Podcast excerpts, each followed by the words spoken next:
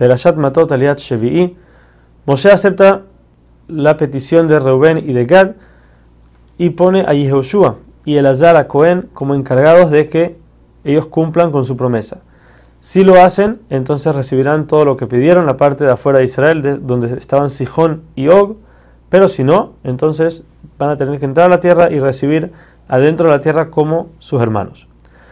Así es como Rubén y Gad empiezan a construir ciudades para sus familias y su ganado. Todas las ciudades que ya existían y tenían nombres idólatras, ellos fueron y les cambiaron los nombres.